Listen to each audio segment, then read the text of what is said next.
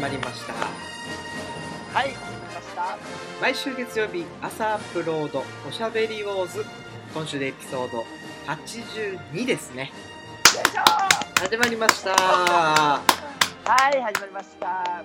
えそれでは皆様、はい。あ、ごめんなさい。ー えー、それでは皆様、はい。いつものお願いします、はいはい。始まりました。はい、アメリカの星。今週です。どうぞよろしくお願いいたします。お願いいたしますはい、お願いいたします。えー、日本のお星じゃらめですどうぞよろしくお願いしますはい、どうぞ。はいお願いいたします。そ。のその、はいそのうんそれでは皆様って今言ったじゃないですかなんかあそれなあなな何を言ったのな何いやを言ったの？それはあのいやそう皆様聞いていただいてる皆様に向かって言ったんですけど、うんあのななんでかわかんないけどそれでは皆様あの今週は早速なんですけどあの僕の生誕祭スペシャルからのあの次のエピソードになりますっていうなんか謎のあの冒頭のコメントがなんか言いたくなってたんですよ。あのでもなんかあのいまいまだに主役気分はい。でもあのいよいよエピソード82ということであのエピソード100も秒読みになってきたんですけどそうやね。エピソード100は何しましょうかねもうだジェダイあおしゃべり坊主ってさ記念日好きじゃんそうやね。何でもやるじゃんうんうんうんうん。で記念日好きやね。うんだって確か最初の放送のさうん。なんか数回やっただけでもうなんかスペシャルとかやってたよね、クリスマスだからあ、そうそうそうそうそうそう。そうそうそう。そういうの大切にするタイプ。そうだよね記念日大事にする系だよねそうそう。だから100回は、うんあのー、100回はちょっとまあもうちょっと温めてパッてこう出したいところやなっていうのはあるけどうんまあ僕が思うにあのー、もうほんとスペシャルなんでうんあのー、いやでも100回にゲストってなんかちょっと違う気がするよね。うんうん100回だからこそうん。うんあのー僕ら二人でできることちょっと考えてきますよ。あー。なんかあのーちょっとこのラジオではあんまりこういうこういう聞き方ってあんまないんだけどさ。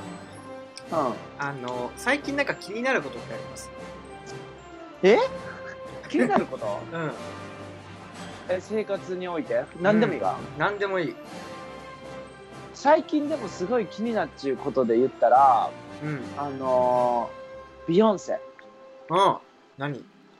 あのねビヨンセのあの「オールレディ」っていう新曲をねうん。ぜひあの皆様にも YouTube で見ていただきたいんですけど、うん。PV を、もうね超かっこいいんですよ、うん。本当に。もうねこれだっていう感じよねファッションとセレブってこれだよねっていうぐらいもう超ファッション集が、その PV が、だからもうなんか久しぶりになんかちょっとあのまあファッションショーとか最近ないじゃん、うん。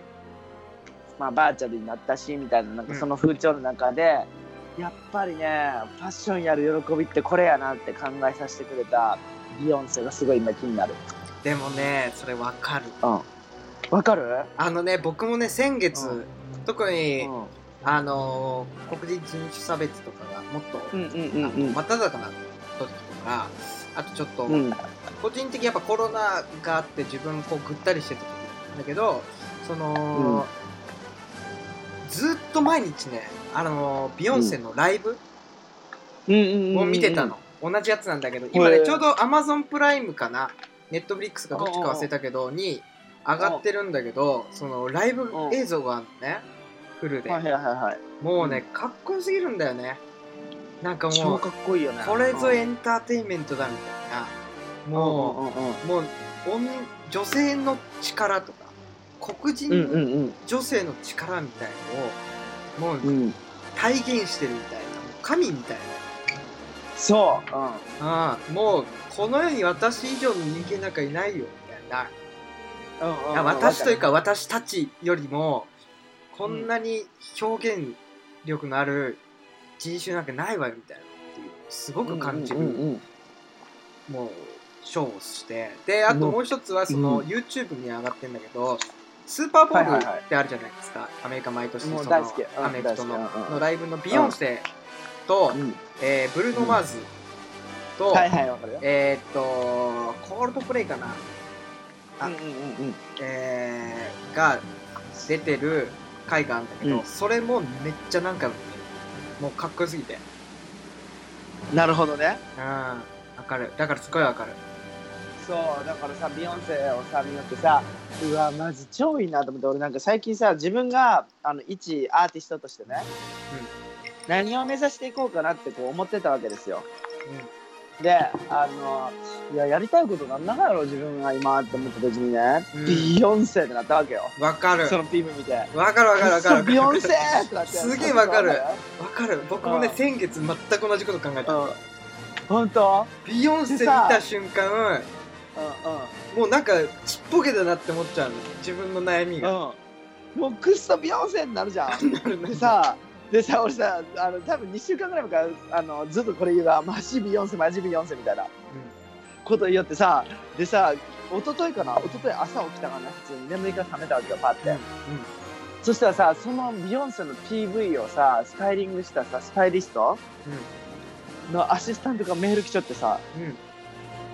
服を借りたいって。うん。うんまあそれはビヨンセ用じゃないがけどね。なるほどビヨンセ用じゃないがけどさそのビヨンセのうおーってなったさ PV をスタイリしたスタイリストとまあ言ったら間接的に繋がったやん。うん。そんなことってやっぱアメリカあるがやってすごい俺ゾクゾクしたわ。なるほどね。そう。だからもう今一番気になっちゃうのはもうビヨンセ。うん。わかります？いやもうわかる。それは本当にもう。もう本当嬉しい。本当嬉しい。もうねビヨンセには助けられてるよ。そうだよね。ビヨンセって本当ビヨンセよね。うん。もう本当すごい。そうそれが気になる。逆になんです？チャラミさん気になってるのは。あの本当ねしょうもない小さいことなんですけど、いいですか？あもちろん。僕すごいリスペクトしてる子がいるんですよ。あの知ってる子がいる？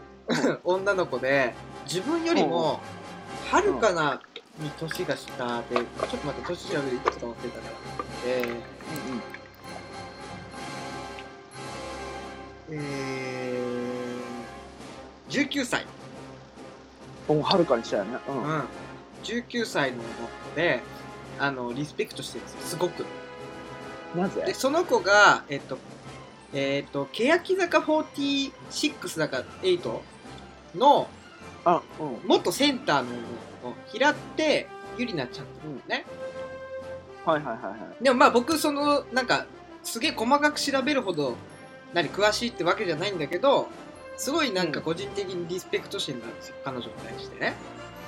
うん。そのすごいのねなんかパフォーマンスが。はあはあもうなんかもうななんか乗り移ってるみたいな。でなんか僕が知ったぐらいの頃とまだ高校生とかそれぐらいの年だぐらいなんだけどはいはいはい。もうなこの子は何をモチベーションにこんなに神がかったパフォーマンスするんだろうみたいなぐらいすごいなっていうふうにずっと思ってたの。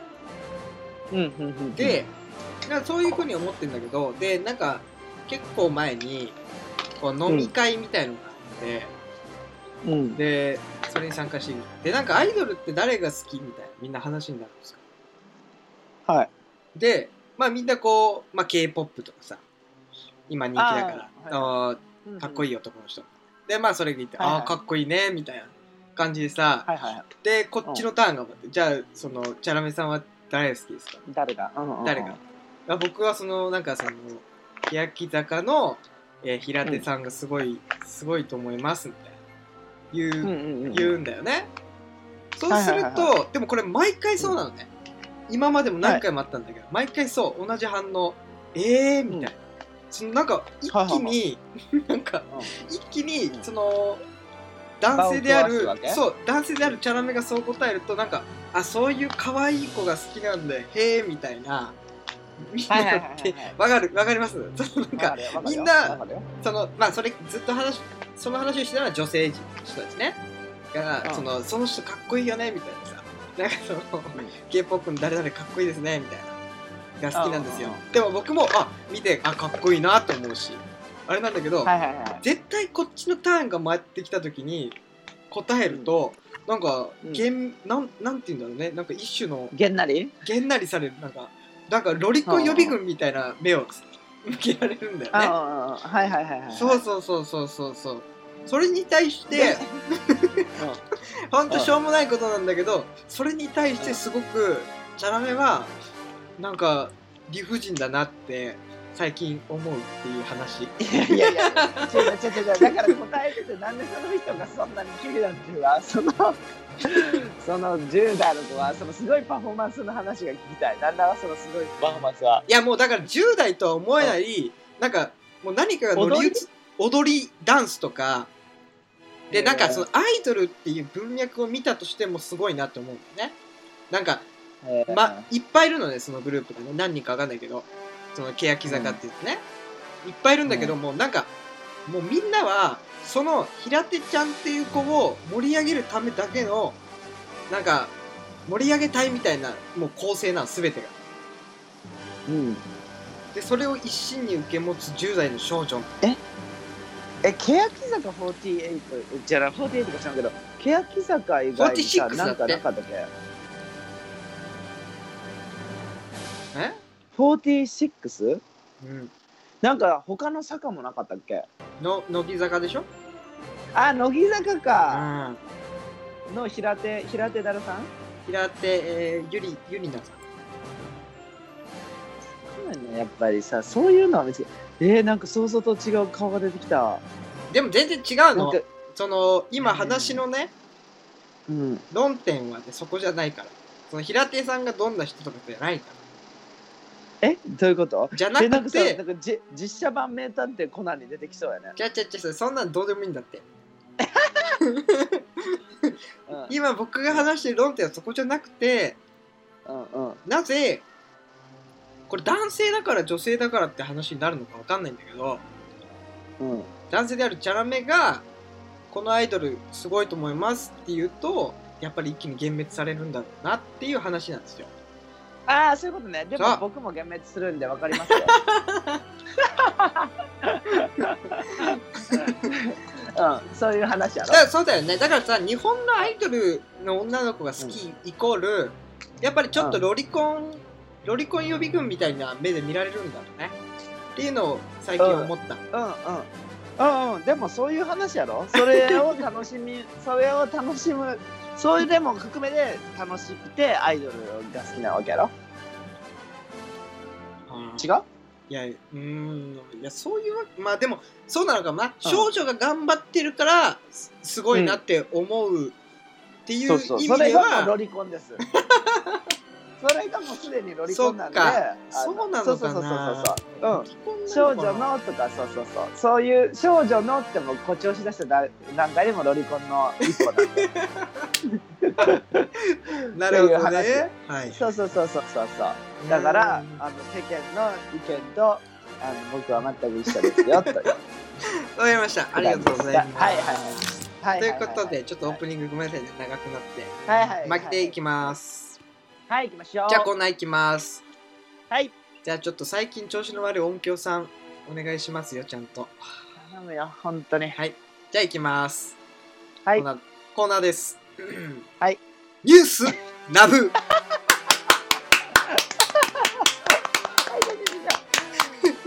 全然なんかためを入れるのかなと思ったら今日はなんか。早かったでしょ。うんからいきなり来たね。早かった早かっよかったでしたょ今うんうんでよかったよかった。日よかった。楽しみうん久しぶりなんか。久しぶりですね。ありがとうはい。じゃあニュース読んでいきます。FNN、はいはいはい。プライムオンラインからの抜粋です。えー玄関先に駐車するビラ。青森の実家に帰省。はい。本部読んでいきます、はい。えー青森市で7日東京から帰省した、えー男性の家に帰省したことを中傷するビラが置かれていたことが分かった。被害を受けた男性60代、えー60代の男性、えー東京から帰ってこ来ないでくれという誹謗中傷はニュースの中でも取り上げてはいたのでまさか青森でもいうことが起きているとは思わなかった。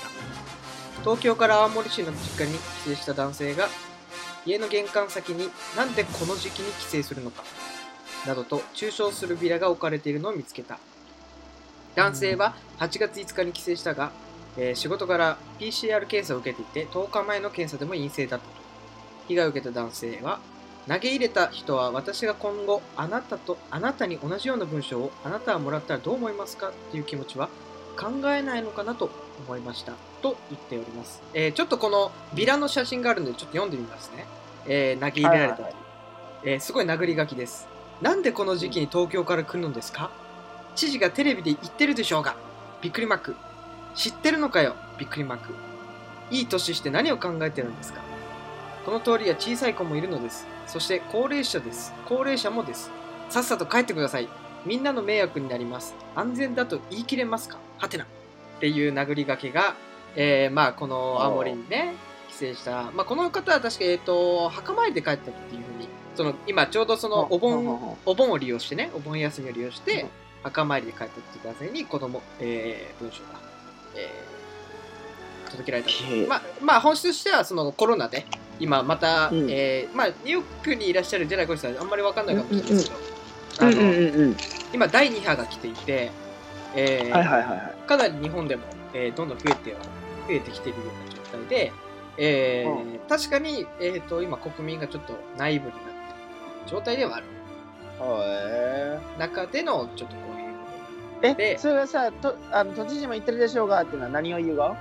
えーっとまあそのなんて言うんだろう。帰んないでみたいな、まあは控えなるべく控えてくださいねみたいな。いう、うんうん、東京から。そうっていうのは言っていて。まあただ日本日本とこれちょっと厄介な話があって今日本のうん政策と都知事とかあとなんだろう市えっ、とまあ都知事とかねその辺の意見って結構割れてるんですよ、あ県知事とかもじゃあ違うわけいけんそうだからよ、要はと、まあ、都知事とかはさまあうん。外出は控えてくださいとかそういう姿勢なのね、うん、うんうんうんうん。かえって今日本の方は経済を回してほしいから、はいはいはい。あんまりそういうのよりは今 GoTo キャンペーンっていうキャンペーンを政府が実実施しててその要はえっ、と僕もねそれあんまり内容知らないんだけど要は、えー観光地に行ってで多分それが多分安くなるのか何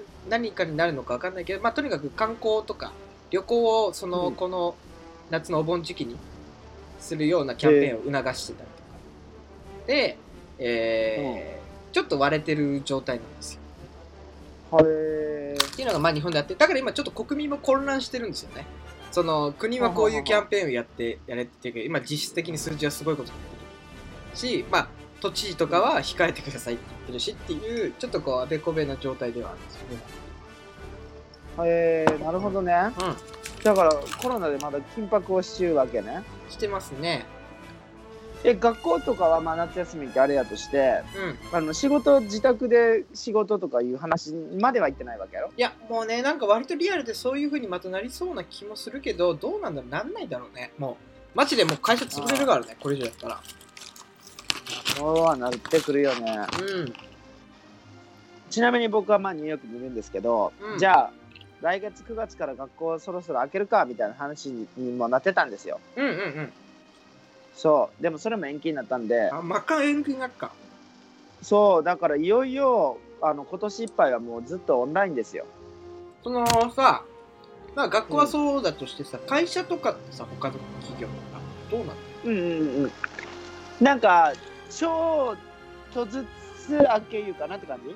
だからさ、あのな、んかやっぱり1年前とはまだ違う？あもうまだ違うとかレベルじゃない？よ全然違うよ。へえ。うん。もうだいまだにずっと家におる人はおるし。なるほど。今でも正直日本は、正直1年前の風景とそんな変わらないんですよ、もそうやろね。見る限りなんかそんなテンションをう。でもやっぱニューヨークはやっぱぱ全然違う。でも全然違うよ。1年前と比べたら意味わからんよだって。えー、じゃあやっぱ人も外少ない。そんなことはない。なんかそういう話ではないけどお店の中でご飯食べれるしあ、そレストランとかもうなんか野外だけう。うん。で1年前で比べるのはもう何が違うってね人々がマスクをねしっちゅうきねそっか。もうマスクしちゅう人なんかマジで見たことなかったぐらいのレベルやきねうん。それが今じゃマスクをしてであとね公園に人がすごいいっぱいおるよ毎回そうっていうかもう本当にあのまだ仕事という仕事は機能してないね。スーパーとかぐらいじゃない？スーパー銀行とかさ。そういうところは1年前となんかまあ変わらず仕事をずっとしようイメージやけどうん、うんあともうファッション業界なんか死にに死にいうイメージ。まあちょっとその本題この問題にちょっと戻るんですけど、これうんうんうん割と軽い文章というか軽い問題に見えて実は結構僕は大事なうん。事柄だと思ってるんですよね。っていうのが、うんうんうんもう正直コロナなんてワクチン全く、ね年内にできるできないし多分ね、で年内収まる予予想すらないのになんか、いまだに僕はねこんなこと言ってんのかって思っちゃうんですよ正直。うんうんうんじゃあもうみんな一生ねこ今年あと1年とかねもう、うん。みんなドアに鍵かけて立てこもったり他県の移動を避けたりとかって、そういう覚悟でいるのかなとも思っちゃうんですよ。うんうんうんうんうん正直。ねなんかさまあ旅行じゃなくて帰省なわけじゃん？帰省で墓参りですとか。しかも PCR で陰性を受けてるらしいですよ。もうさあのーまあでも分かる。田舎におってなんかそういうのでさ「うん」とかさ人と人がこういなんかこう疑心暗鬼になる感じすごい分かるけどさあのー何かなあのーまあニューヨークにおるきっていうのもあるあれながらやけどね、うん。俺もなんかちょっとそういう場面になったんですよ最近。うん。あの僕の身近な人がコロナになって、うん。で僕は接触してたんで、うん。あの僕にもまあコロナの疑いがあると。うん。いうくだりが一回ありまして、うん。で僕はまあ検査を受けたんですよ。うんでね検査を受けたわけなんですけど、まあ、結果あの陰性だったんですよ。僕コロナじゃなかったんですね。うんうんうん。ただその疑いをかけられた時はもうちょっとなんかこう扱いがさ俺に対する。うんうんもうなんかばい菌みたいな。うん。うんなんかちあの小学校の頃のバイキンタッチみたいなさあったじゃん。なんか呪いタッチみたいな、はいはいはい。あれを超思い出した。わかる。そういう風にして人のなんかマインドセットがコントロールされてなんか一気にね俺はすごい悪者みたいになってたがその陰性って分かるまで。うん。そう。それを思った時に本当に人間って面白いなって思いながらうん。あの日々を過ごしたわけじゃないけどうん。あのねあのまあバイキンだコロナだ帰れとかさまあ気持ちは分かるよ。みんなのこと思ってないのかとかさわーわー言うのは。あの、まあまあね安全というかさ健康を考えてのことまあ分かるけどうん。あの悪いのはバイキンであって、あのその人じゃないけどね。うんわかる、うん。あのウイルスが原因でウイルスがダメなんですよ。わかります、うん。うんそのその疑いがあるとかさコロナにかかった人が悪いとかじゃないってことを忘れないでねってすごい思う。うん。意味わかる？うんだってだってその人もかかりたくてかかったわけじゃないじゃん、だからなんか根本がさなんかすごいすり替えられてさ、なんかこう人が人を中傷し合うみたいなのはさちょっと根本的に違うと思うけどみたいな。それなんかさか移してやるぞみたいな感じでさやりようがあってそれは批判されてもいいと思うけどさ、なんかそういうのって本当に人間のなんか社会の面白いところであって悲しいなと思ってさこういう時やきこそのなんかあの思いやりみたいなのってさ、まあ、自宅におったらいいじゃん思いやるならって話かもしれんけどさ、うん。あのち批判中傷する前にその人のねあの事情もあるじゃん？うん。うんわかる、うん。この墓参りとかさ行かせてあげてよって感じじゃない？ねえでも本当にこれ本当に思うんだけど毎日今日本って感染者何人突破とか更新とか感染者数のニュースばっかりなんですよね。本当に。どんだけ増えたかみたいなやばいですみたいなメディアがね基本的に。お祭りか。でまあ僕ワイドショーとかテレビがないから分かんないんだけど基本的にそっちもそういう感じらしくて。でなんか僕もまあちょっと仕事関係でその田舎の方に行くってなった時も、うん。その来ないでくれっていうふうにちょっとまあ人伝いというかね遠回しに言われて息をしてほしくないみたいなっていうのをちょっと言われたんですよ。うんうんで、そんなに何？そんなに東京が問題なの？うん、あやっぱじゃてかまあ東京にいる人からしたら分かんないかもしれないけどやっぱ田舎にいる人ってやっぱそういう感覚らしいんですよ。はいはいはい。東京がまき散らして持ってくるみたいな感覚。うんうんらしくて、うんそうまあ、そういうことを言ったりとか、えーうん。そうなるから、うん。まあまあでも僕は別にそれを受けてね怒ったりはしないんですよ。ね別にまあそういう気持ちもわかる、まあ、そその人にねあの看病してる年寄りの人とかいたら亡くなっちゃう可能性もあるしとか考えると、うんうん。あれなんだけどただやっぱなんかこの感染者数バン増えましたっていうので、うん。すぐそれを危険視するっていうのは僕もどうかと思うんですよ。正直ね。っていうのがうん。まずそこの数字にじゃあ死者数とか、えー重症、えー重病患者者数っていう比例とか、そういった数字とかもしっかり見つつ、冷静に判断するべきだと思ってるんですよ。でまず日本,、うんうんうん。日本っていうのはやっぱ今月に入って一気に PCR 増えてるっていうすごいあって、えー検査がね、まあそういう裏付けがあってやっぱりまず感染者数増えてるっていうのはもちろんあるし、まあそれ以外でもやっぱ増えてるっていうのはあるかもしれないけど、ただ死亡者数とか、えー重病患者者数っていうのは、うん。えーそんなに増えてないんですよ、実は。うんうんうんうんで、ロックダウンするぐらいの時の方が全然多かったんですよ、それに関して言えば。うんうんうんうんっていう状況だから、でもうどんどん感染するってなると、まあ、なんかまあ、ね、その、ね、経済も止められてないってなると、なんか、人々の行動をね、そこまでこう、神経質にね、えーなってしまうっていうのは、なんか、あんまり良くないなとは思いますよね。うん、あともうあれよ。あのあのまあ僕はずっとねあの家にいるんですけど最近もうねあのいろんなことがやっぱ動き出してさこっちも。うん。あの人と会ったりもするんですよ。もちろん、でもちろんするしもうね気づいたことがあるんですけど僕はそれで会ったりとかした時に。うん。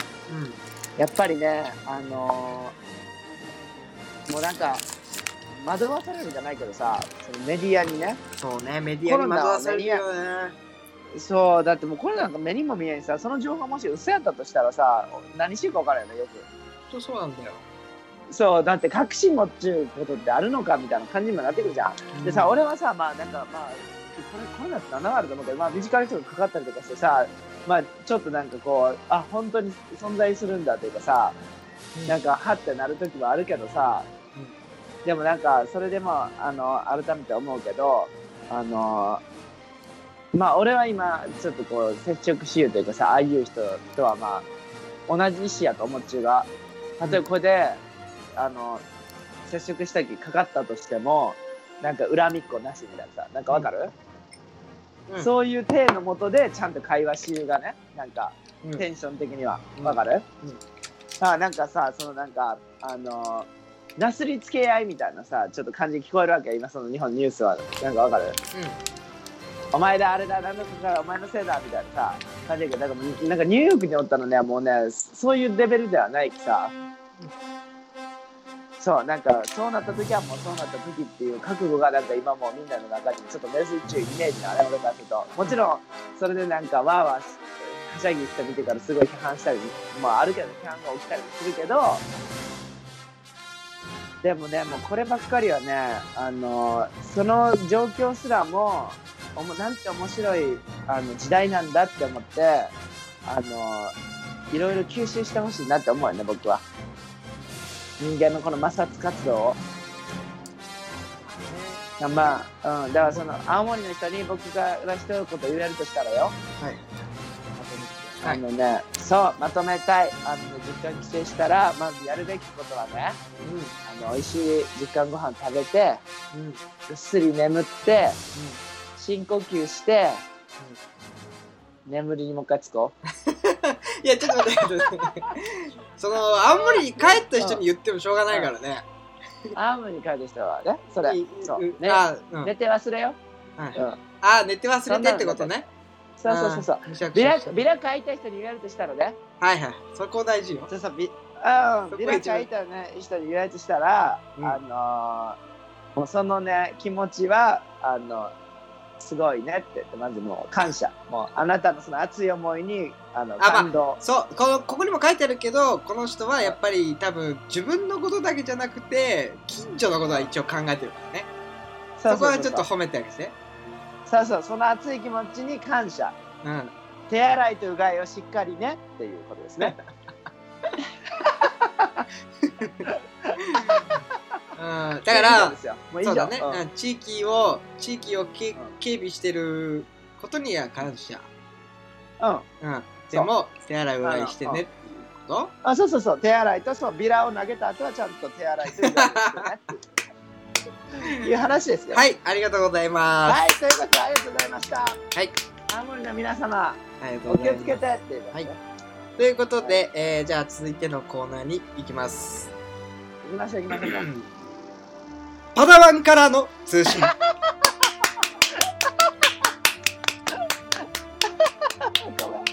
っちゃ声が良かった。ありがとうございいやめっちゃ声良かった。ねびっくりした。パダワンからの通信ですよかった。うん、パダワン、うん、超良かった。今びっくりした。うんなんか久しぶりにパーがさ、はい。バーって聞こえるなんかもう久しぶりにね。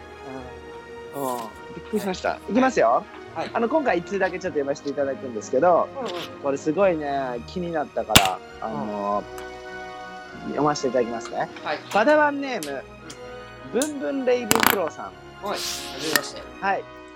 え、なんかね、多分ね、あありましたっけ？おたと思うよ。あうんうん、じゃあ久しぶりですレイブンクローさん来てください。うん久しぶりです。ですえっ、と、ジェダイ小西さん、チャラメさん、こんにちはってこんにち。ははい、こんにちは。はえーえー第4回のデザインラボを受講させていただきました。おというね、あの僕の誕生日の時にうんうんうん行ったあのオンライン講義ですね。はいはいあの来てくれてたみたいなんですよ。はいあ、そうそう。で、チャラメさんも実は来てくれてましたよね。うんいましたねチャランうんさあさあ。はいはいちゃんとあチャラメさんのもいいいカメラカメラで顔出してたよねそうそう、カメラオンでね。カメラでやってたよねそうそうそうそう。うんはいで、あのそうレイ、レイブンクローさんも、あの来てくれたみたいですよ。うんで、現在ファッション学生の僕にとって刺激的な話がたくさんあって感銘を受けましたということですね。ファッション学生なんですね、レイブンクローさん。うんうん。で、僕も日々作品作りに精進したいと思いますと。はい。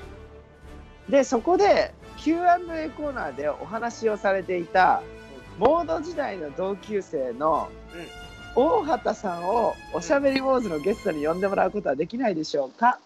というお便りです。はい ああえそのその人は大畑さんのことを知ってるんでしょうかね？え、違う、Q&A のコーナーで大畑さんが登場したんですよ。あ後半。あはいはいはいそう。で、あの、第4回目の、あの、そのオンライン講義は、僕誕生日ってこともあって、あそう、あの、その、モード時代の同級生、大畑さんがですよ。うんあの、もうそれはそれは、あの、盛大な、あの、背景で登場してくれたわけですよ。知ってますよ見てましたうん。ハッピーバースデーみたいな感じで。ああ大学生みたいな感じだよねそうそうそうそう。もうあれ見て僕はもう、ラブってなったんですけどその後 Q&A のコーナーで、うん大畑さんが登場するわけですよ。あのまああのえっと大畑さんを知らない人にあの説明してまあさっき簡単に言ったけどえっと僕とジェダイコニシえーチャラメとジェダイコニシさんはもともと東京モードの学生でまあファッションの学校だったんですけどまあそこでの同級生で大畑くんっていう男の子がいましてですね。えーはいはいはい。まあ僕はトド畑くんとかいろいろあのあ、懐かしいですね。はい。つけてたんですけど、まあそんな彼が、はいはそのジェダイ小西さんがこの間やった講義で、えー、と Q&A コーナーで出てくれたんですね。そうそう、質問をありますか？って大畑さんがこう出てきてくれて、なんか、まあまあみたいな、なんか小西さんはこんな感じで言ってますけど、ちょっとこういう話もしてもらえませんか？とか、うんはいなんかちょっとなんかこう身内っぽい話も入れながら登場したわけですよ。はいはいでそれを見てたブンブンレイブンクローさんがあの大畑さんをここのラジオのゲストに呼んでもらうことはできないでしょうか？というはいはいはいはいあのリクエストが届いておりますよ。なるほどなるほど。言葉を失ってるけどど どうなんですか？うん、違う違う違うあのいやあのなんかこう想像したわけよ、はい。ラジオに来てくれる大畑君大畑そうそうそうそうそう大畑君をね。で思った時にあまあでも確かに面白そうだなっていうのもまあ思うんですけどあのなぜこのフェブレイムクロさんがうん。うん確かに大畑さん。そうそう呼びたいって思ったらその大畑さんのそのそこに魅力を感じたわけじゃないですか。まあ言ったら。大畑さんの Q&A を見てね。大 あこの人なんか、うん、うん面な白そうだなと。あこの人なんか面白そうだなって思わせたうん。大畑さんにまずちょっとなんかあっぱれ、なるほど。うん、大畑さんあの時の活躍によってうん。あの大畑さんの良さ大畑さんっていいなって思った人がいるんだよっていうことでまずあっぱれ。なるほどなるほど。いいんじゃないですか。そうそうそう。そうそうそう。とあのここに来たとして何しゃべるがあるって想像した時の苦笑いよね。うんなるほど。あのーそうそう。うん。今チャラメも想像したんですけどまずうん大畑さんってう面白くないんですよ。うん。はたから普通の人みたい。なまず。まずこれだけ言っとくと別に面白くはないんですよ。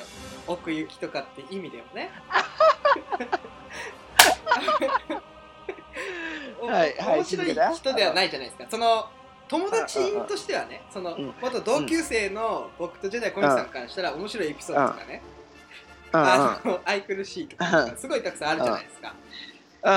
でも多分この、うん。なん。だろうおしゃべり坊主を聞いてる人とかの感覚からしたら別に求めてる面白さではないじゃないですかまあないん。ですよ、まあ、ないん。ですけどうん。だからこそそのなん。か一般ポジションとしてあの、うん。なんかパダワン大畑さんに来ていただいて、なんか多分普通のことを普通に言っていくだけだと思うんだけどあの、それをとにかく僕とジェダイ小西さんで突っ込み突っ込みまくるみたいなうん。っていうなんかコーナーっていうかあの回はあるかもしれないなと、あじゃあ呼びます？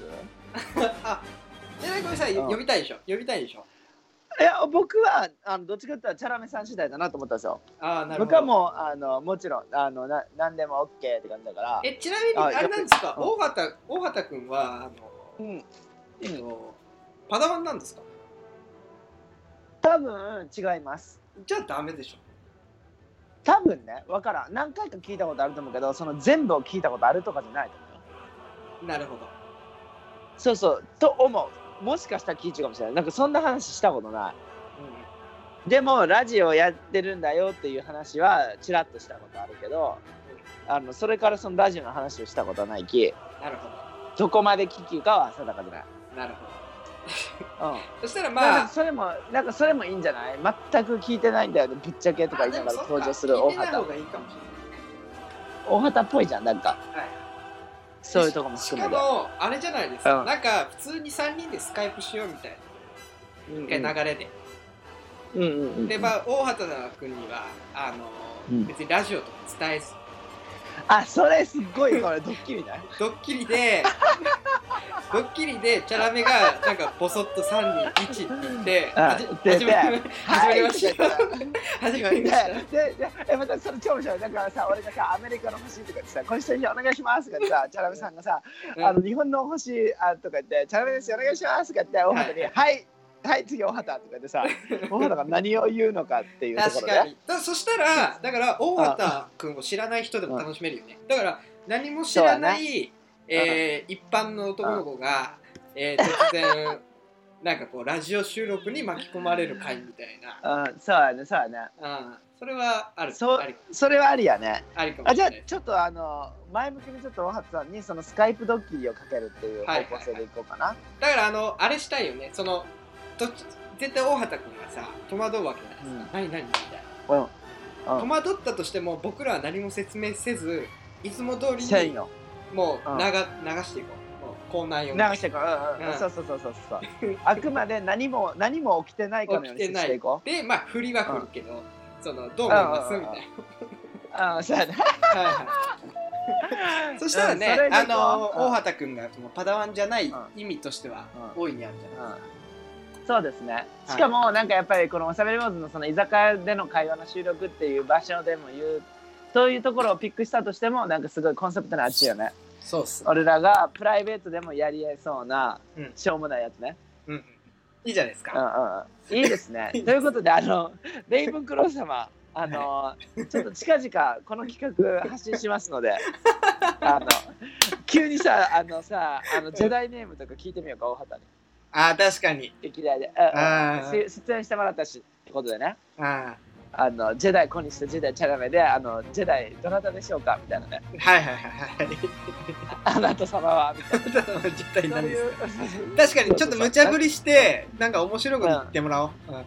そうやね。ちょっと、はちょっとありがとうございます。なんかこのお便りによってちょっと新しいあの、はい面白そうなプランができたんで、はいということであの、はいありがとうございます。早速なんで。はいありがとうござい。ます、あのお呼びしますので。あとまたデザイナーもの講義もお願いしますね。ここでちょっと宣伝しますと、第第6回目になるんですよ次は。いよいよ、第6回目は、えっと、僕の元上司ですね、はい。5年前の、うん。コスチュームデザイナーのミオドラ・ググベリニックをあのゲストにお呼びすることができたんですよ。うん。っていうのも僕はもう本当にヒヤヒヤしながら大丈夫か大丈夫か。わかります？この上元上司をうん、自分の企画に呼ぶヒヤヒヤ感。日本だったら怖いよね。怖いよね。で俺もさすがにちょっと怖くてさ、うん。あの相手さ40いくつの人とかにさうん。ちょっとこんなことやってんだけど来てくれないかなとか言ってヒヤヒヤしながらなんとかお呼びすることができたんですよ。はい。というあの小西があの身を削ってあの企画したのでぜひあの、はい。来てくださいね。きっと面白い回なのであのシルク・ド・ソレイユの衣装とか作ってるんですよ。